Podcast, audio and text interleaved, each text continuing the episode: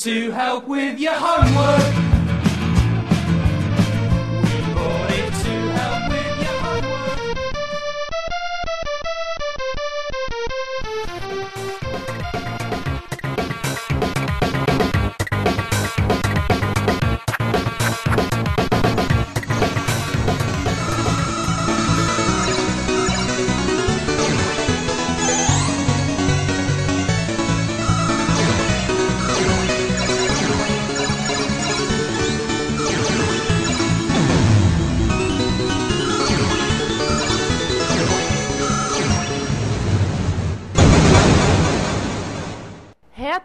Retrocomputaria, porque velho é o seu PC.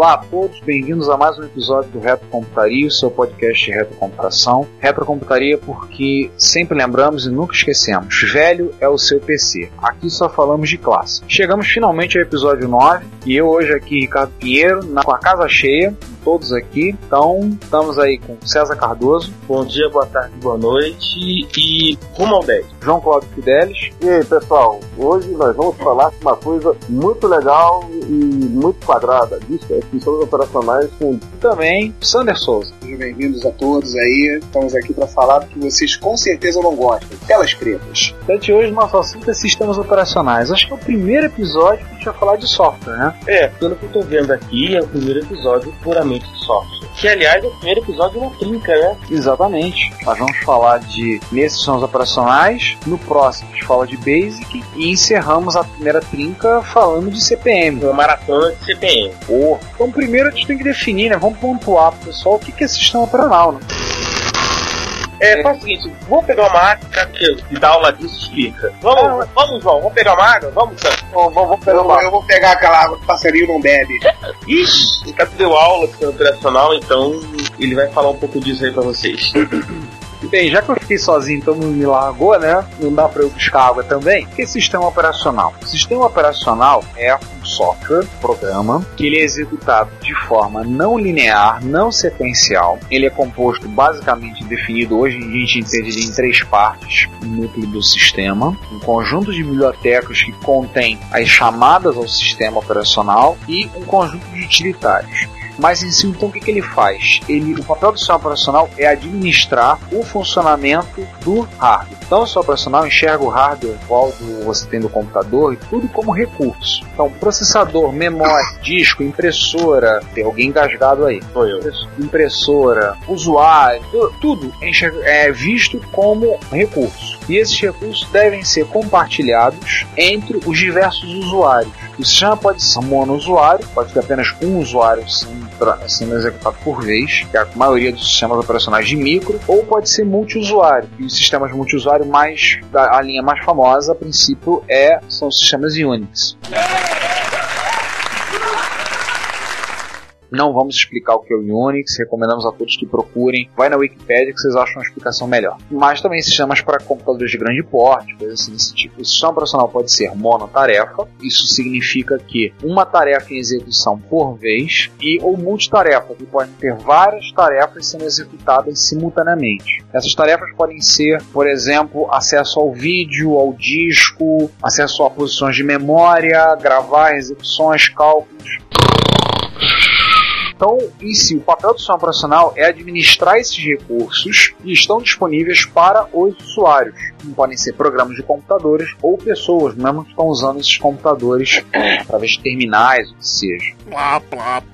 Então, o papel dele com isso é administrar esse recurso, disponibilizar isso a todos de forma que você tenha um uso que seja minimamente razoável, de forma justa e de forma que todos possam, possam usar. E, claro, o sistema, ele, o OS, como a gente chama, o SO, já, abreviou, já abreviei muitas vezes, é, ele não é o principal programa que você roda na máquina. Por mais que a gente goste de alguns sistemas operacionais e tenha preferência, é, alguns podem ter preferência, alguns são tão fãs quanto são de times de futebol, aliás, vários aí são mais fãs de certos sistemas do que de times de futebol. Um abraço pro povo do Linux, ou um abraço pro povo do Amém. Mac, do Mac OS 10, né? É nóis, hein? Luiz, Pois é. Então, do Windows ninguém é fã.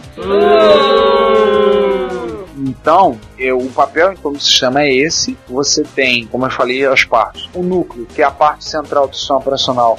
E ela é que faz o acesso ao hardware, coordena isso tudo. Tudo passa pelo, pelo núcleo do sistema. As bibliotecas, os programas fazem chamadas nessas bibliotecas, fazem acesso ao núcleo a partir dessas bibliotecas, usando um conjunto de chamadas do sistema que são padrão. No Unix, por exemplo, as system calls, no Linux inclusive, no Windows são as APIs, por aí vai. E os utilitários. Não, não, APIs não. É acesso geral. Teria mais. Mas é mais hook. Porque a API na realidade é um Interface de programação de aplicativo. interface de programação. O aplicativo ele chama aquele ponto específico para conseguir aquele recurso que ele quer. o Windows que poderia chamar de pedaço de pano. É, pra completar a coxa de retalhos que ele é, né? Então acho que seria perfeito pedaço de pano, né?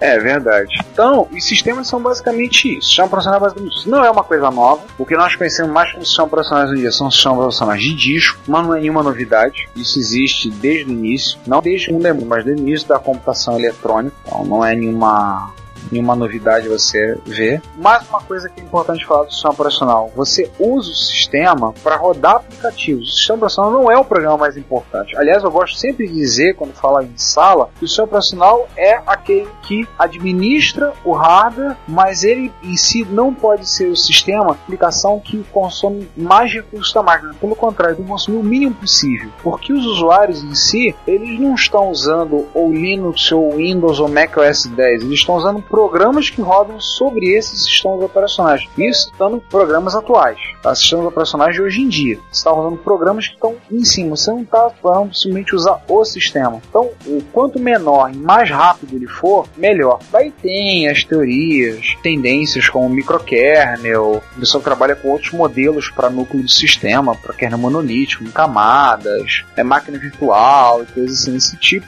Eu recomendo a todos que tiverem curiosidade, pode procurar um livro que eu acho extremamente didático, feito por autores brasileiros, que é Arquitetura de Sombra Operacionais, do Machado do Maia, tá pela LTC Editora. Eu usei esse livro, eu tenho, o meu tá muito maltratado, porque eu usei ele, ah, conheço ele de quais salteados, ele bastante dando aula. É extremamente didático sobre sistemas operacionais, mas se você tiver coração forte, se for um cara corajoso, você pode encarar qualquer um dos sistemas operacionais do Tanimbal. Você vai vomitar no meio, do percurso. Você vai achar o livro extremamente chato. Mas Aliás, o que que Tannenbaum não, não escreve que não é chato? É. Tipo, o livro de Reis Tannenbaum corre. Se você gosta de Tannenbaum, agora é assim. Se você gosta de Tannenbaum, é aquela história, né? Gosto, cada um tem o seu e etc e tal. Ah, Mas eu- o Tannenbaum corre. Na Revista Paraguai Focado.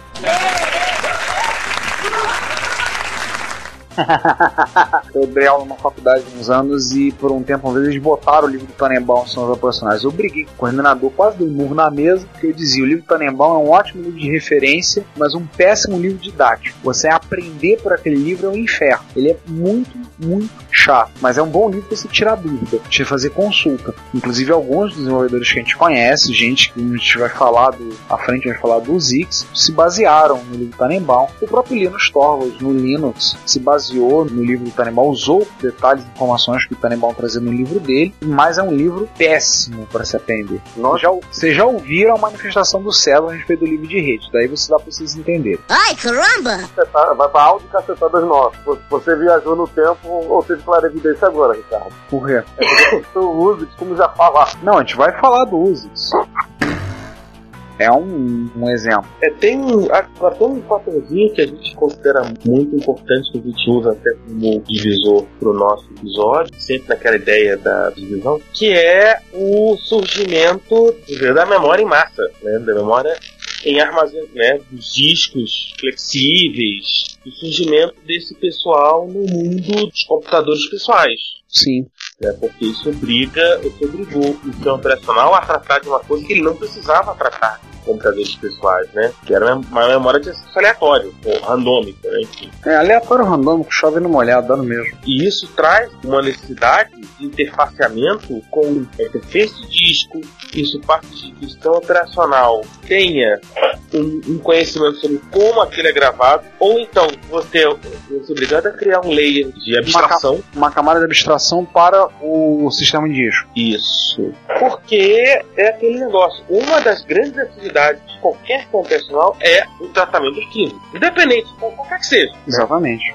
Mesmo que é, ele não te mostre em arquivos, mas ele, esse tratamento de arquivos é uma coisa que está tá fazendo o tempo todo ali. Em qualquer computacional. O sistema operacional que roda o teu Blu-ray, roda o teu DVD, que roda, roda no teu telefone celular, que roda no teu computador, que roda no teu micro-ondas, roda na tua geladeira. Acredite, gente, tem geladeiras hoje em dia que estão rodando sons operacionais.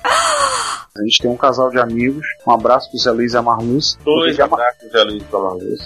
Zé e a Marluz, já- a Marluz estava conversando uma vez comigo que ela pegou, tinha, é, a geladeira dela tinha uma porta USB, tem uma porta USB e elas fizeram uma atualização de firmware na geladeira. Carregaram, baixaram na internet e atualizaram. Não me lembro por que, qual era a necessidade, mas na geladeira. Você fala, pô, na geladeira? É, gente. Tecnologia está avançando. Lembrar que hoje em dia é muito mais cômodo para as empresas desenvolverem um hardware embarcado que na prática é um microcomputador com severas restrições ou de memória ou de fornecimento de energia ou de armazenamento de outras formas e colocar um som operacional é muito mais barato para eles do que eles desenvolverem um hardware todo específico para aquele equipamento. A minha câmera digital tem roda som operacional, minha câmera fotográfica tem um lá, claro, com limitações e inclusive para ela tem uma atualização de firmware não oficial que dá diversos recursos que não estão disponíveis normalmente. Pro aparelho de DVD tem. Aliás, acho que é interessante explicar o que é o firmware, né? É, é, vamos dar uma, uma, minha trava agora. É, o firmware é um termo vezes utilizado para significar programas ou estruturas de dados que controlam esses, esses dispositivos eletrônicos. É uma coisa meio software e hardware na prática. Porque a diferença, talvez a grande diferença é que ele está muito mais próximo do, do silício em si. Sim, Né?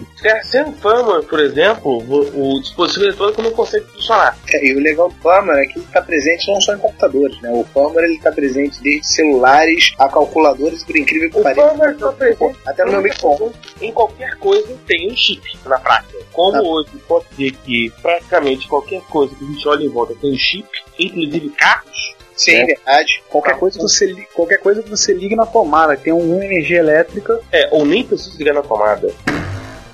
Por exemplo, o carro também tem um computador de bordo que controla todo o funcionamento do carro. Ele tem Ah, também. A chamada de SU, Ou, né, ou como os mecânicos chamam, a centralina. ce- centralina. Isso é época do meu avô, hein, cara. Não, Ah, mas o mecânico ela fala, se refere a centra, como centralina, cara. É, não, isso é da época do meu avô. Você tá dando atestado de idade, hein, cara. Ah, sinto muito. Os cabelos brancos não, não, não, não escondo eles. Quais cabelos? Ah, não, careca que sou eu, desculpa.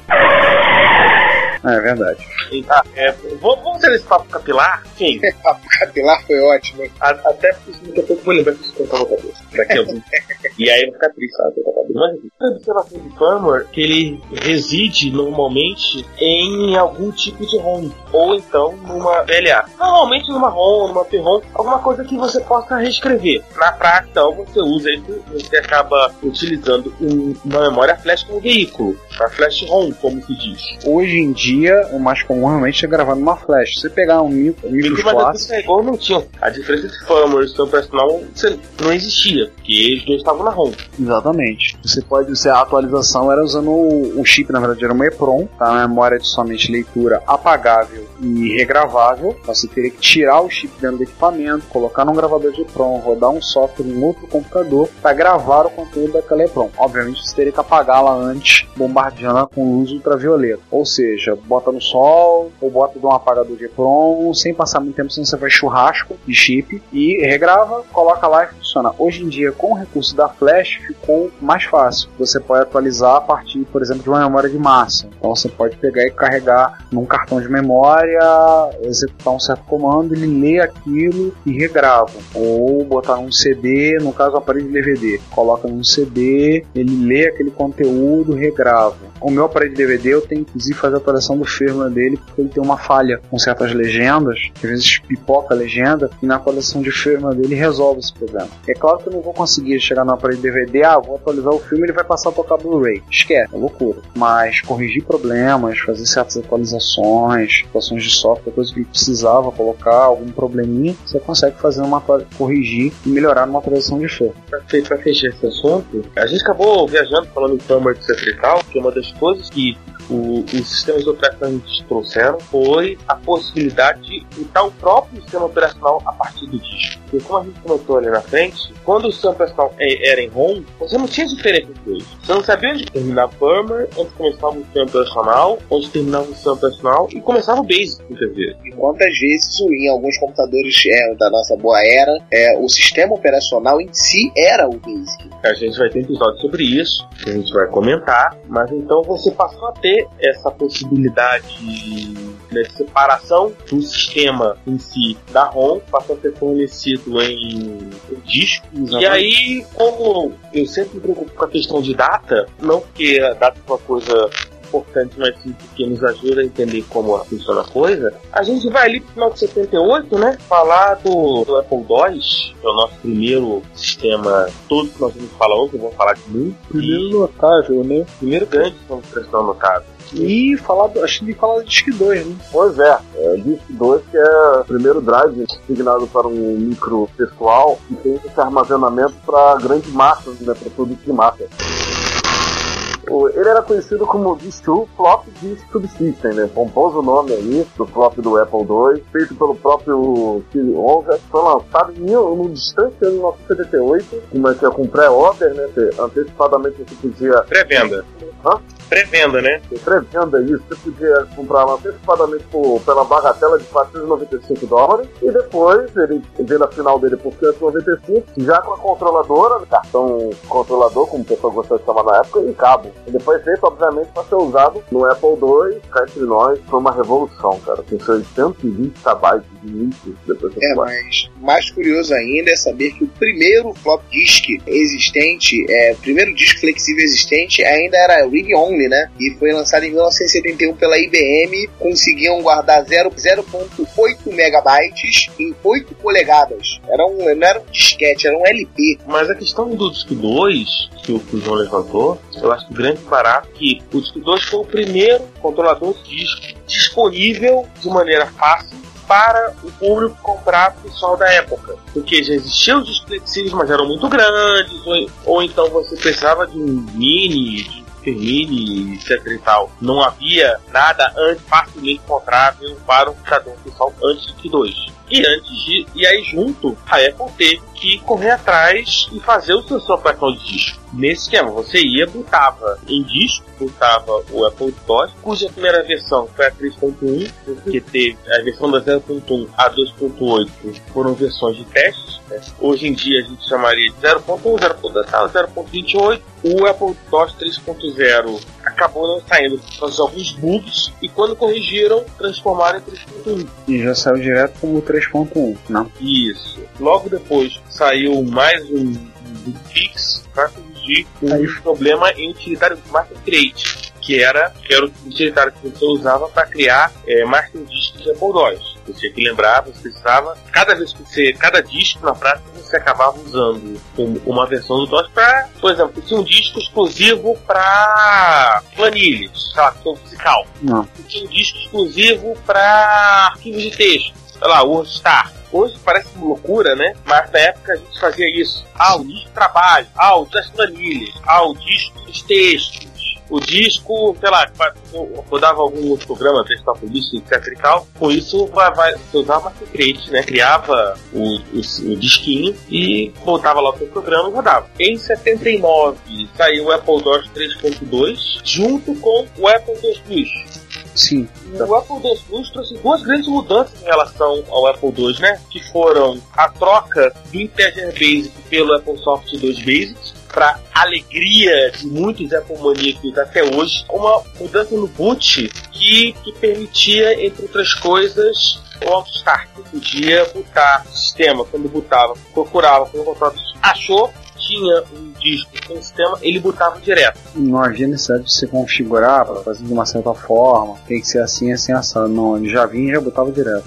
E o Apple DOS 3.3, que é a versão que acabou a prática que todo mundo usou, que é de 1980, e aproveitava o AP6A, né? Inclusive, ele tinha uma outra revolução que, graças a tudo isso, ele podia ampliar a capacidade dele para 140 KB. Que era 16K mais era coisa pra burro. Principalmente, 1980. principalmente o disquete era uma coisa muito cara. Né? A gente ganhou, nós falando da geração, ganhamos caixa de disquete como presente de aniversário.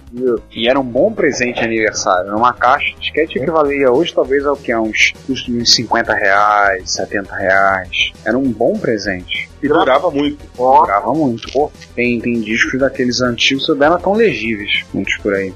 Muita coisa funcionando até hoje. Uma coisa que o César falou, que esses discos tinham uma capacidade interessante, uma, uma característica que dobrava literalmente a capacidade deles. Era gravado do outro lado, né? É que começou a ser, ser comum é, na década de 80 a produção de discos de dupla face. A Apple usava só face. Então que fazia, aliás, não só o Apple, vários computadores daquela época. Então você postava o outro lado e formatava. Você podia usar os dois lados e apenas é, virando o disco. É, até comentando que existiam ferramentas para isso, já próprio, como parecia um pequeno alicate, você vinha e dava aquela mordida no disquete de 5,4 polegadas do, do lado oposto para que você pudesse o, o armazenador do drive. Ele era de face simples, então você podia pegar, tirar o disquete, colocar de cabeça para baixo, de volta no drive e acionar e usar o outro lado, a outra face. Olha, eu vou falar uma coisa pra você que eu usei uma gambiarra pior ainda pra furar de Medo.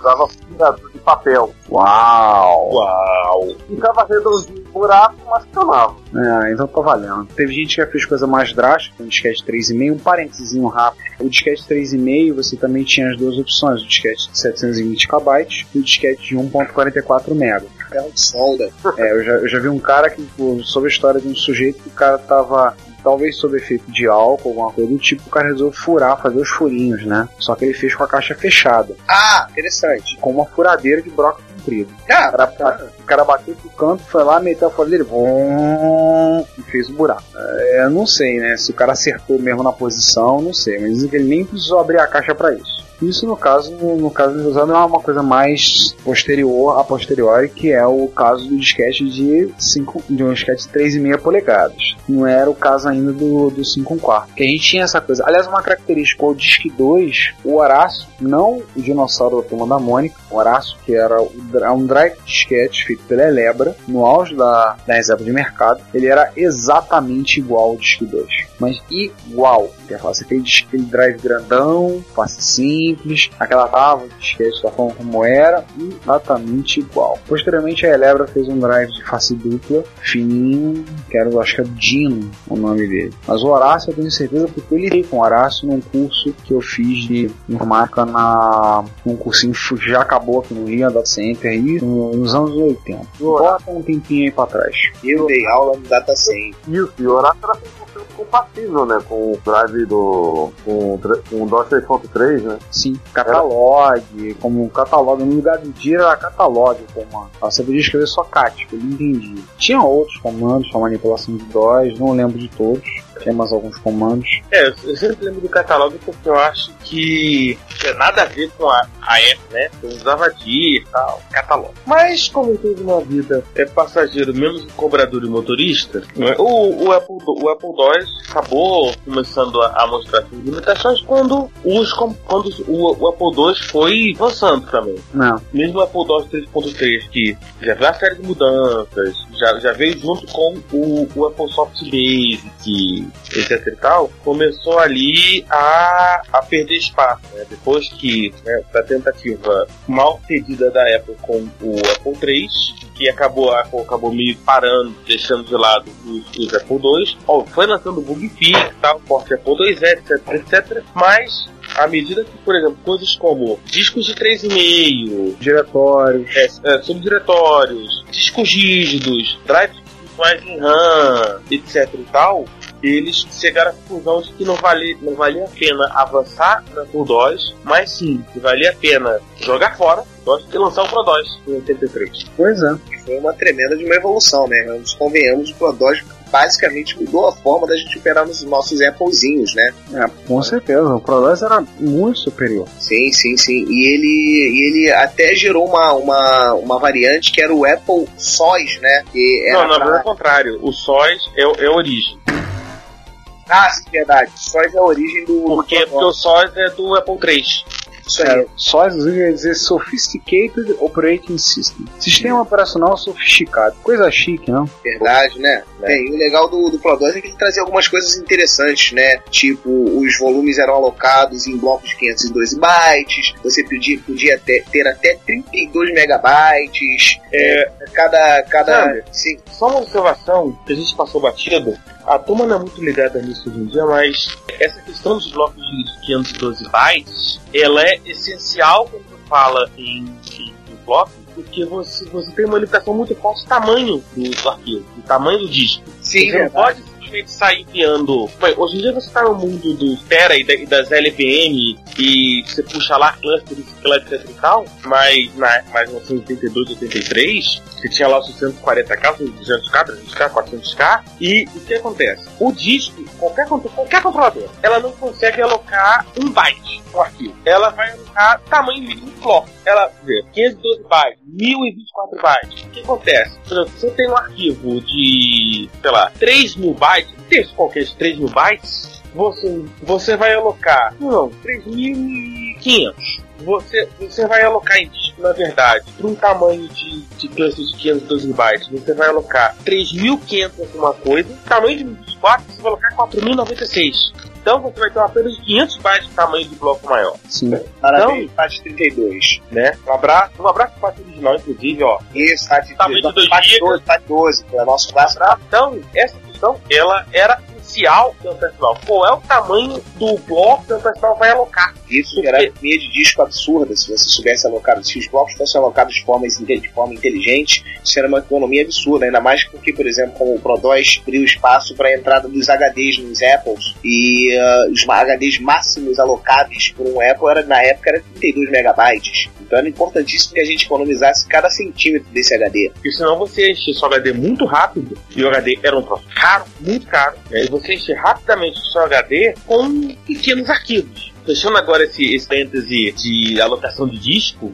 tem mu- muita coisa interessante no Pro 2, né, Sander? Estou vendo aqui, além do que você Sim, falou de disco, timestamps, coisa que putz, foi, foi importantíssimo para o advento dos sistemas operacionais, porque você conseguia monitorar quando um arquivo é exatamente a data da gravação ou alteração de um determinado arquivo, e isso era importante para determinados tipos de trabalhos. Você poderia ter identificação do tipo de arquivo, tinha índices, tá? você tinha um, um setor exclusivo para índice desses arquivos, o que agilizava muito a, a pesquisa dos arquivos em disco. Quando você dava um catalog, ele, ele já ia no local certinho, puxava, ah, na verdade não era o catalog, era o DIR, você dava o DIR, ele puxava a informação a partir de uma única trilha e todos os arquivos estavam ali. Você não tinha um atraso muito grande para listar o conteúdo do teu disco. E uma série de outras pequenas coisas que, no, final de contas, como o Sander colocou, fizeram uma tremenda modificação no, no modo que o usuário do Apple II trabalhava dentro do, seu operacional. É, com o disco, tem que lembrar que sempre o sistema operacional ele serve para lançar a aplicação e trabalhar com disco, com arquivos. Bom, caso você comentou isso, a gente vai ter que reforçar, porque é essencial entender, até para entender certas decisões.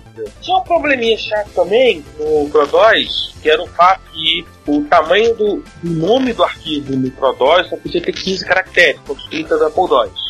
Mas aí a Apple lançou o Apple Works. O Apple Works foi uma, teve um grande impacto na utilização do Apple II. E eu até vou, se correndo o risco de apanhar até morrer, eu vou dizer que o Apple II foi um dos motivos para a longevidade do, do Apple II há muito mais tempo do que a própria Apple gostaria, porque o Apple II te dava tudo que você precisava para trabalhar. Sim, é bom tinha tudo que você necessitava, de uma planilha de cálculo a um editor de texto avançado que resolvia a maior parte dos problemas que você só conseguiria resolver num, 16, num, num PC da vida e gastaria Um Apple fortunas pra isso. Olha, na Era época, caro. no- na época dos anos 80, tinha gente que chamava o Apple II, aí entenda se é pejora- pejorativamente ou não, aí fica a carta do, do, do fã de Apple II aí, tinha muita gente que chamava ele de PC de pobre. É verdade, era o famoso PC de pobre. Inclusive porque tinha aqueles adicionais que você podia colocar, tipo cartão de 80 colunas, um Z80 adicional na placa na, na, na plaquinha pra, pra rodar CPM, que é coisa E, futura enfim, a de gente falar. sabe,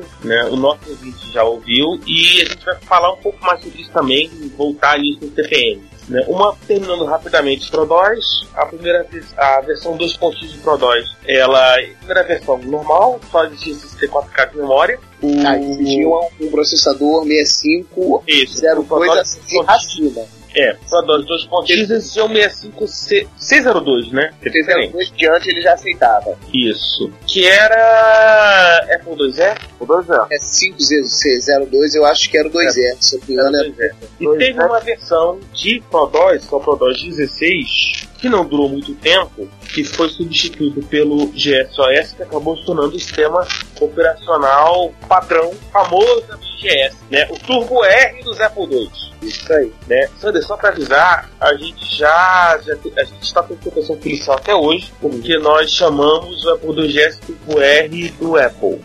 Estamos sob proteção policial porque senão a gente não sabe se é do, né, dos fundamentalistas de Apple ou dos fundamentalistas de MSX. Eu acho que só é. dois, os dois grupos. Então, então, então depois passa o nome, CBF tal publicado, que o Ricardo decidiu colocar na, na- né, no programa de proteção àqueles que dizem a verdade que o Apple II GS é o Turbo R do, do Apple. Apple, o que, cara? É, a gente tava falando sobre o quê? Falando sobre Apple II feira. GS. é- ah, não, feira, feira. feira, É, Apple na feira, sim. Ah, tá. tá, beleza. E o GSOS, e aí é uma um detalhe, ele tinha um ambiente gráfico muito parecido com o que a Apple usou no Mac. que veio herdado do ProDOS 16, diga-se de passagem. O ProDOS 16 já tinha essa, o, o- a pré-interface. Que veio, na verdade, do. Assim, se a gente for puxar, a origem tá no Lisa. É verdade, tá no, Na tá no prática. Xerox. É, assim, em, em- em termos de interface gráfica, ela vai no Lisa e continua, talvez, o espírito no macOS 10. Óbvio que do, do, por dentro, dentro tem nada a ver com o que existia. Mas Não, a mas lógica mesmo- continua. É essência mesmo, aquela barrinha lá em cima onde herda todos os menus das aplicações, os botões diferentes do PC, do, do, do Windows, diga-se passagem, os botões é, de maximizar, fechar, etc., são do lado esquerdo. Então tem algumas coisas que ainda são herdadas. Coisas interessantes que só foram implementadas, aliás, nem foram implementadas em computadores posteriores, é tipo, no Lisa, mudando completamente a vertente, o Lisa nós tínhamos, o, o soro do, do Lisa era feito em hardware, era interessante ver isso. É. Então a controladora do, do mouse era embutida no, no próprio Lisa. E boa E- parte daqui dele também. Boa parte É. da, da Graphic User Interface era, era aplicada num chip, não no sistema operacional. E, e tem uma, uma coisa é importante do, do, do GSOS é que como ele foi feito em 16 bits diretamente voltado para o 686, ele pôde pegar uma série de coisas do Mac e trazer para o Apple IIgs. Por isso até que o Apple IIgs conti- continua sendo uma máquina extremamente valorizada, porque acabou se tornando quase um ponto de passagem da Apple II. Enfim, mas sempre discutiu isso, né? Só relembrando, ponto de passagem do Apple II para o Mac. E aí a gente fecha Apple por hoje.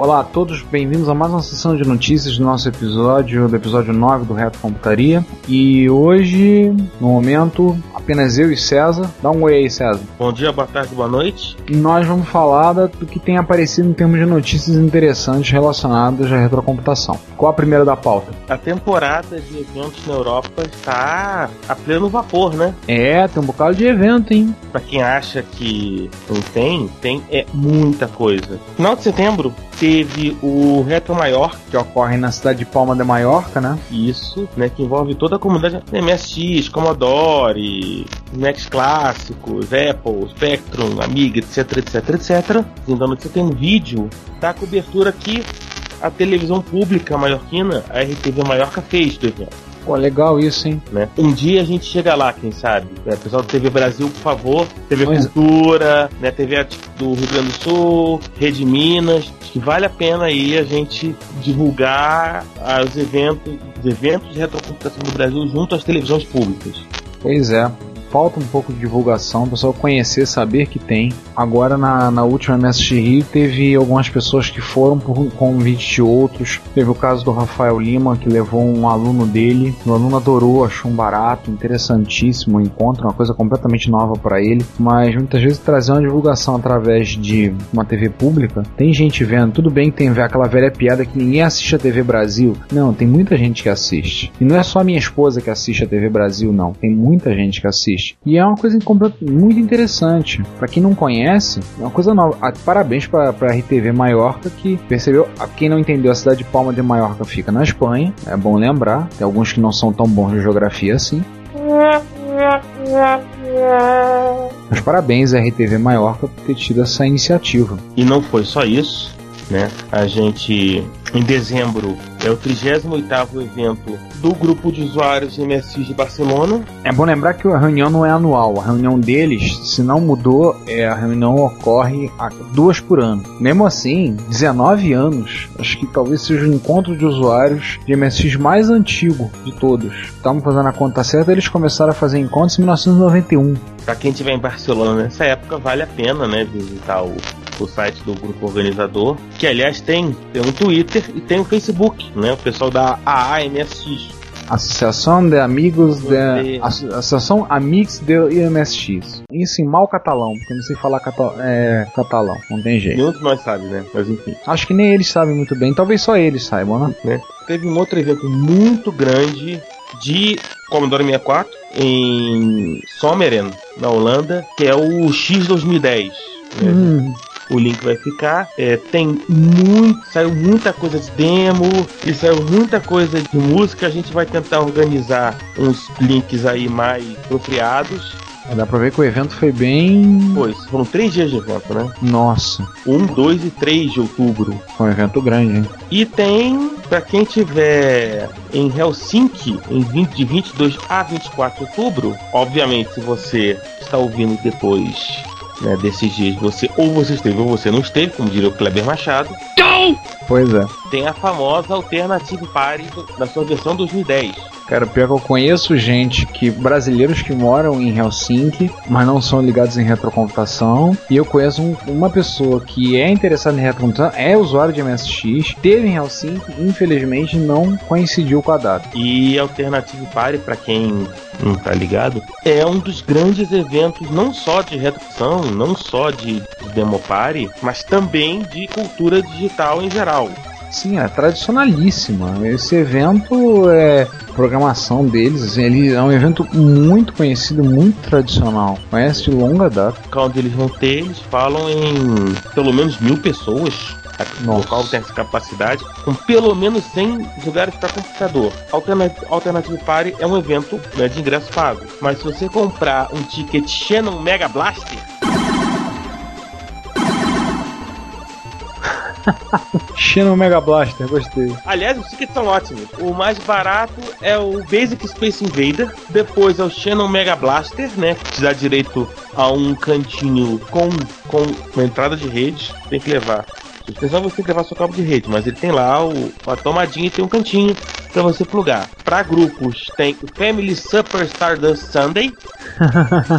no, no domingo você levar sua família, né? E, e pro pessoal profissional tal, empresas você tem a VIP VIP Wing Commander and Dinner Tickets.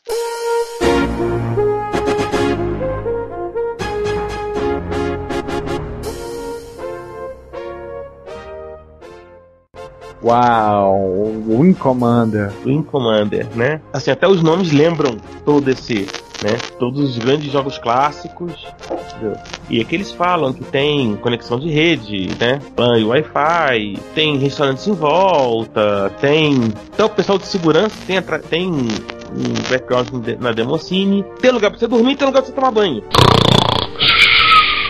Já é evento para você ficar. É, é- lembra vagamente o modelo que estamos começando a ter no Brasil, que é da, o modelo da Campus Party. Vale a pena ver, observar o site dos caras, que é muito bacana. E Alternative Party, que é um dos grandes, e como o X 2010, por referências a 2010, o ano em que entraremos em contato, estão por toda parte. É, O tema dessa é o espaço, né? Isso. E não é, assim, o patrocínio não é gente de gente pequena, né? Você tem patrocínio de da Epson, da Nokia, mais alguns órgãos específicos da Finlândia, o Legion.fi, é, o Symbio, que esse eu confesso não conheço, alguns associados menores. Mas você já tem um apoio, um aporte financeiro da Nokia e da Epson, não é pouca coisa, né? Muita gente da própria Finlândia, né? Pois é, né? Interessante isso. E É. para quem, pra algumas pessoas que não entendem por que talvez as empresas vão se interessar, é que muitas vezes num eventos desses, como Alternative Party, que produtoras de jogos vão procurar novos desenvolvedores, que os caras conseguem fazer milagres usando pouca memória, usando é, superando desafios de forma de desenvolvimento, com restrições que muitas vezes são colocadas. Eles superam esses desafios, conseguindo coisas mirabolantes. Teve um ano que entrou um. Fui desenvolvendo, se não me engano, foi um jogo do estilo FPS para PC, que o jogo tinha. No, o executável do jogo tinha um mega. Menos do que isso. Era, ele era todo feito em tempo real. Era todas as cenas, tudo era feito na hora, não tinha nada salvo. Acho que só. Nem a música, acho que o jogo tinha alguns efeitos sonoros, mas era impressionante. Ele dizia o tipo de placa de vídeo tinha que funcionar. E ele usava todo o poder de processamento da placa de vídeo com uma forma realmente impressionante. É, é um evento que vale a pena. Da área de old school eu não consegui ver. Você viu, César? Quem é que tem, tem já Eu tô olhando aqui a programação, eu não vi muita coisa de. Eu vi, eu vi muita coisa, óbvio, espaço, né? Que é o tema do ano. Não poderia deixar de ser, né? Tem algumas coisas muito interessantes. Tipo, tem uma apresentação de Democine, né? De um dos, veteranos da, da cena Democine finlandesa, que é uma cena muito tradicional. A Finlândia é um país muito forte na Democine. E tem que eu perdi aqui algum lugar. Aqui. Tem inclusive discussões sobre mulheres na indústria de tecnologia. Ah, interessante. né? Então, sim, isso só na programação. Além de saber na programação que existe um, um programa espacial finlandês. Hum? Sério, lá na programação tá lá. A Finlândia- Domingo ao meio-dia, horário de Helsinki, tem. Finlândia quer mandar um. Quer mandar um. botar um astronauta em órbita? Tem, assim, tem um, um são dois que eu vi. Um, o cientista chefe da missão Marte, Finlândia, que eu não sei do que se trata, e tem um que é o principal, é o Pine Space Adventurer. Enfim, mas aí você sabe que tem finlandês participando aí no espaço. Vamos deixar a Democine e os Shannon Mega Blaster de lado?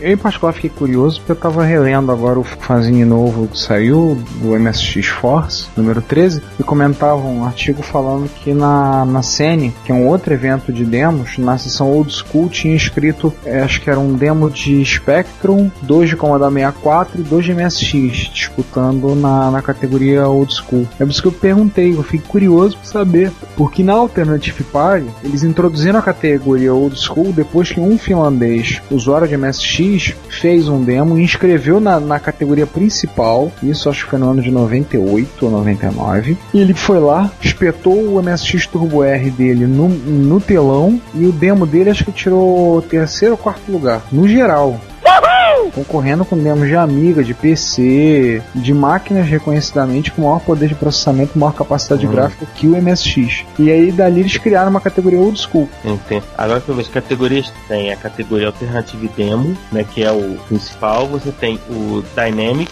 que são os demos que mudam cada vez que você roda. Hum, É, o Beginner, que é pro pessoal que tá começando. O Wild, que pode fazer o que quiser, desde que não passe 10 minutos. Um demo, uma categoria de demos é, com QT. legal. E o, e, o, e o cara que vencer leva um Nokia N8 e 1.200 euros pra casa. Vale lembrar que o a QT, para quem não conhece, é uma biblioteca de desenvolvimento, parte gráfica. Fala mais detalhes, César. É, é, é a biblioteca multiplataforma de desenvolvimento. Você pode desenvolver em Qt tanto para Linux, Windows, Mac e plataformas móveis Symbian e Miami barra Amigo. Ela foi criada originalmente por uma empresa chamada Trolltech e essa empresa foi comprada pela Nokia. Né? Você programa em C++, o objetivo é o N900, né, o Target, e aí quem ganhar leva 1.200 euros e mais um Nokia M8 para casa.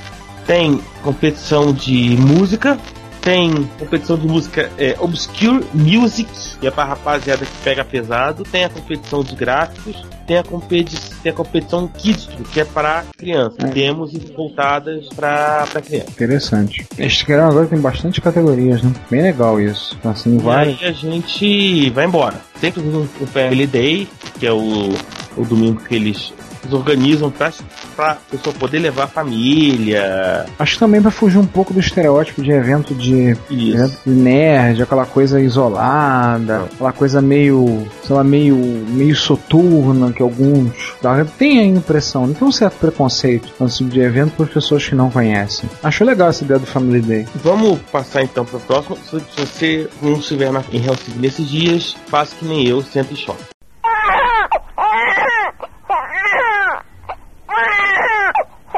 Ou Então fica revirando na internet pra ver notícias, né? Para os nossos amigos de iPhone e, e cultuadores do, do altar de Sir Cliff Sinclair, você já pode baixar o ZX Spectrum Elite Collection Volume 1. Bem interessante, né? Porque você já tem. O interessante é que isso é o oficial, né? Oficial para o iPhone. Porque a Apple colocou várias restrições quanto a, a emuladores para o iPhone. Parece-me que o primeiro emulador que surgiu para o iPhone realmente aceito pela. Se eu me lembro bem, aceito pela Apple era um emulador de Commodore 64. É, mas é aquele negócio. A rigor não dá para dizer se é um, se é se eles portaram. É, nesse caso, né? preço no Tunis custa 59 pence. 59 pence. Isso. Cara, não tem desculpa não comprar. 59 pence é muito barato. Que dá um real e 60 pelo jogo. Não, não sei se está disponível no, no iTunes brasileiro, mas se tiver, eu acho que vale a pena você, você testar. Os custom resenhas dos compradores estão sendo muito boas. Imagina, né? Deve ser muito mais legal.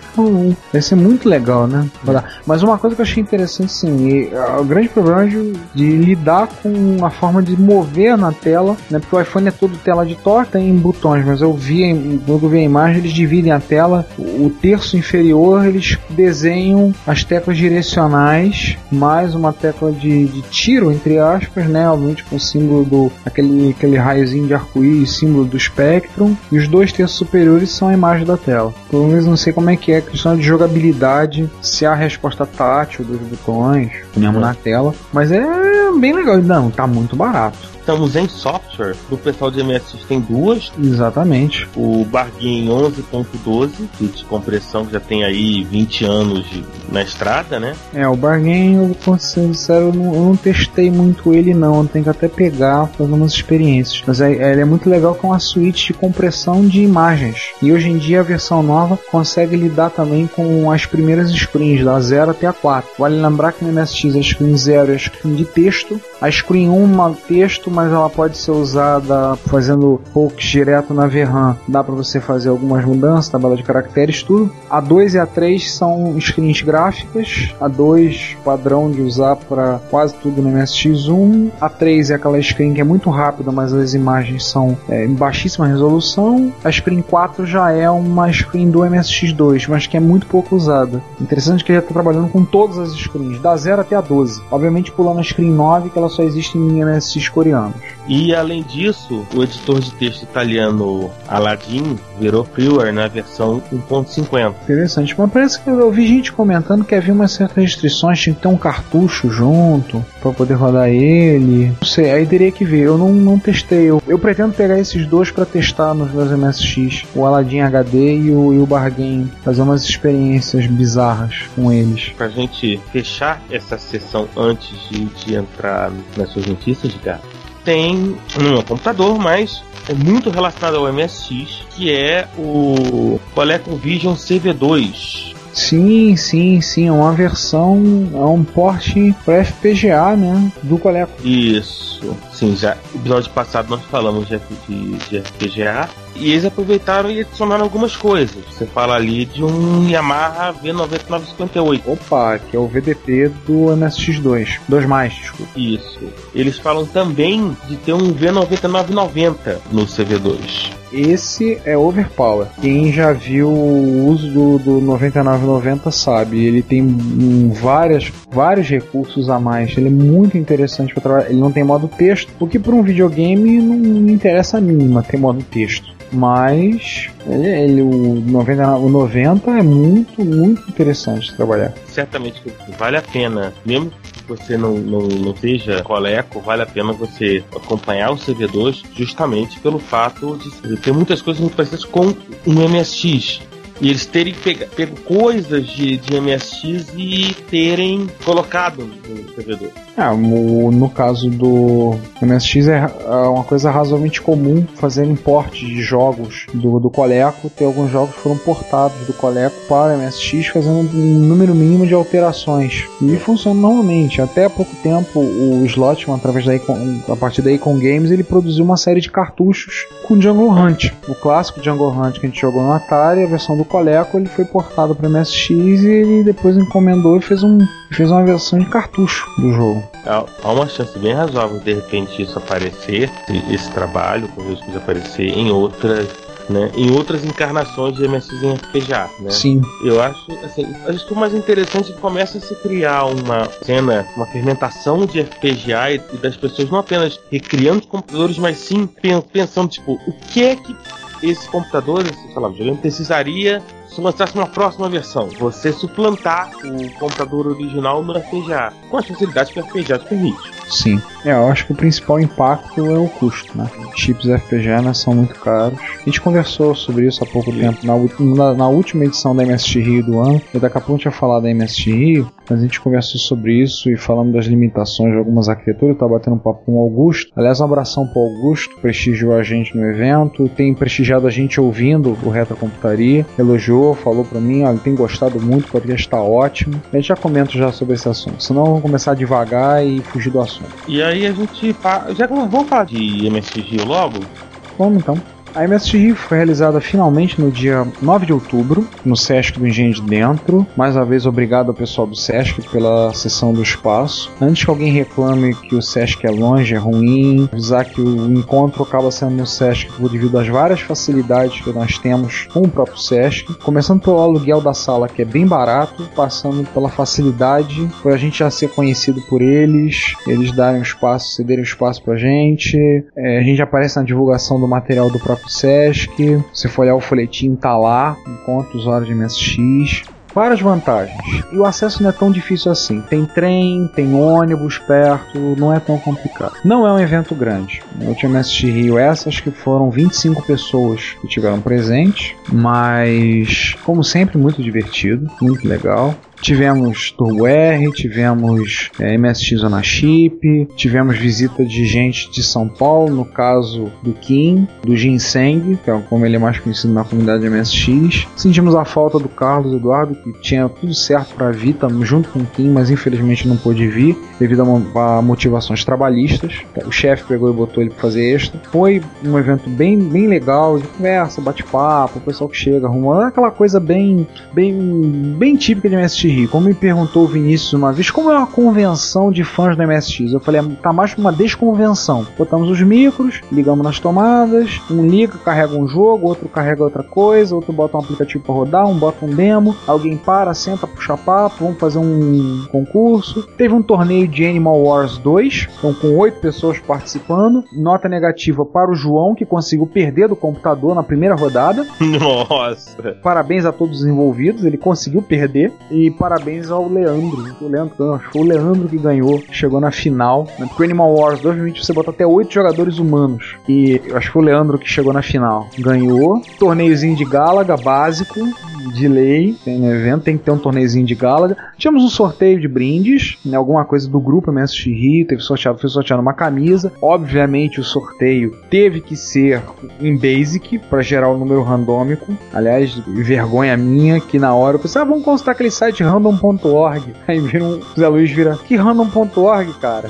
Faz no Basic. Aí eu olhei, pior que eu tinha esquecido a instrução. Fui lá, peguei o livro, copiei, colocamos a instrução, geramos, fizemos o sorteio.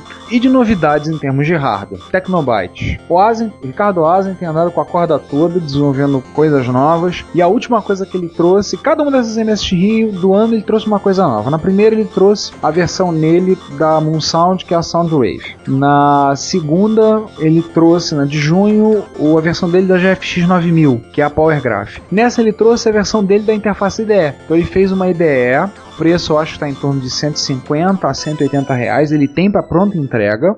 A ideia dele com ele acrescentou uma tomada para aquele conector pequeno de drive de disquete, de drive de disquete. Por que isso? A maioria das pessoas hoje em dia pegam a interface, espetam um adaptador IDE CF e botam um compact flash e usam como HD, direto, espetado. Só que ainda tinha que ter uma fonte de alimentação. Então ele já puxou dali a fonte, ele fez uma correção numa falha que havia na ideia do Ademir Cachano, que ele tinha encontrado, questão do reset. Eu acho que tem a opção de 3,5, 3,3 ou 5 volts. Ele tem para pronta entrega. Quem quiser já entra em contato. O e-mail dele, se não é ricardo travessãoasen@yahoo.com.br. Outra coisa que ele demonstrou que deixou o pessoal empolgadíssimo. Ele interligou, fez uma interface e interligou um Master System com um MSX. Como assim?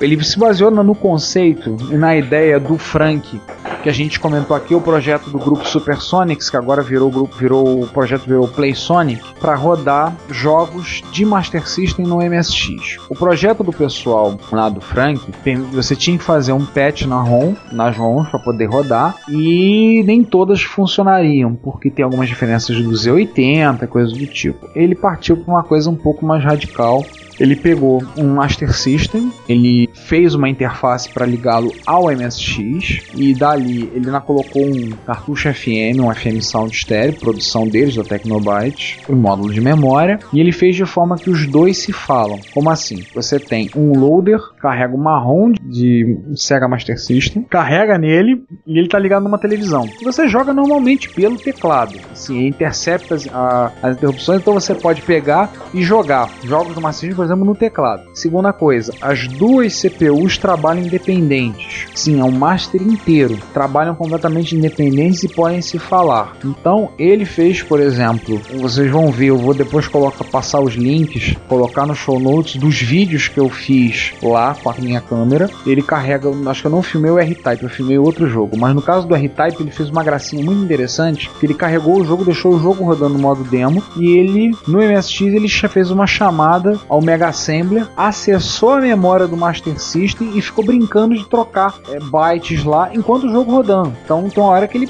ferra o, o tile, né, os bloquinhos compõem a imagem do R-Type, fica estranho, mas ele faz isso em tempo real. Isso aí com certeza dá um, um monte de possibilidades que você possa ter dois Z80, o VDP do Master e eles podendo trabalhar em conjunto. Você pode, por exemplo, dizer que o, o, VD, o Z80 do Master vai só ler um conteúdo de memória e o do MSX vai só gravar naquela posição de memória. E por aí vai. A intenção disso é o que? É introduzir, é colocar isso dentro da VSU. A VSU é aquele projeto que a gente já comentou em algum episódio que ele desenvolveu usando quatro VDPs, quatro desses V9990 que a gente falou do, do ColecoVision, dois VDPs V9958 que são do MSX2+, e mais algumas coisas. Assim. O Asen está pretendendo colocar isso lá dentro, ele ainda está acertando o que, que ele vai colocar dentro do é, da VSU, porque ele tem mil uma ideias, várias ideias já passaram, de vez em quando ele compartilha algumas dessas ideias mirabolantes que ele tem. Pra gente parece mirabolante, mas gente, acredite, funciona. Ele já expôs na MSX passada. Ele fez um teste com um decoder de MP3, ele carregava MP3 do MSX e tocava, decoder de vídeo, andou fazendo experiências, Fora esses VDPs o VDP do Master, é claro que em algum momento ele vai ter que parar decidir o que, que fica no projeto e o que, que não fica, né? Porque ele precisa fechar a VSU. Ele quer fechar a VSU para tá colocá-la disponível. Mas é realmente é impressionante. Muito impressionante. Vocês vão ver os vídeos, as fotos já estão lá no site do grupo MSX Rio. Eu já subi as fotos que eu fiz. Dois vídeos estarão linkados e colocados lá no YouTube. Vocês já vão poder, vão poder pegar e assistir os vídeos. Não esperem um vídeo profissional com a edição, porque o Asa, primeiro, detesta falar em público. Segundo, ele fica inibido, não gosta. Eu simplesmente liguei a câmera e deixei o pessoal perguntando, deixei ele falando. E fui tentando mostrar. Espero que vocês gostem e, eu espero que ele feche, né? A ideia faça e, e bota o negócio na rua, né? Porque eu já perguntei a ele se ele aceita um rim como pagamento. Ele riu, olhou, podemos conversar. Stream Rio é isso. Lembrar que a gente não, não tem as datas marcadas para 2011. Talvez tenhamos três, talvez quatro eventos no ano que vem, um a cada três meses. Ou então façamos três, sendo que um deles fazendo um feriado para pegar dois dias. Vamos ver ainda. Mas é fato que o modelo que nós usamos é tido como um sucesso. O modelo de encontro fazendo três, fazendo essa forma de encontros menores, dois, três por ano, é um sucesso. E vai ser daqui para frente. E, e no Sesc do Engenho de E vai ser por lá e espero que vocês participem. Não foram nenhum, pena. Perderam um encontro divertidíssimo. Perderam até a chance de ganhar brinde. Ah, já esquecendo, o fanzine do grupo MSX Rio, o fanzine MSX Force, na sua edição número 13, foi lançado no encontro, foi trazido já no encontro MSX Rio, então tem fanzine para vender também, e o site em breve, espero que na hora que vocês estejam ouvindo isso, já esteja com a sua lojinha virtual funcionando. Para caso vocês queiram comprar o fanzine, que é apenas 4 reais, frete por sua conta, era comprar o, se você quiser comprar o zine, beleza, tá disponível, vai estar disponível para quem tiver interesse em adquirir. A única única publicação em língua portuguesa que ainda sai exclusivamente sobre MSX. Então é isso. Bom, a gente fica por aqui, né? Eu já imagino que foi muita coisa esse episódio. Ou bastante notícia. Enfim.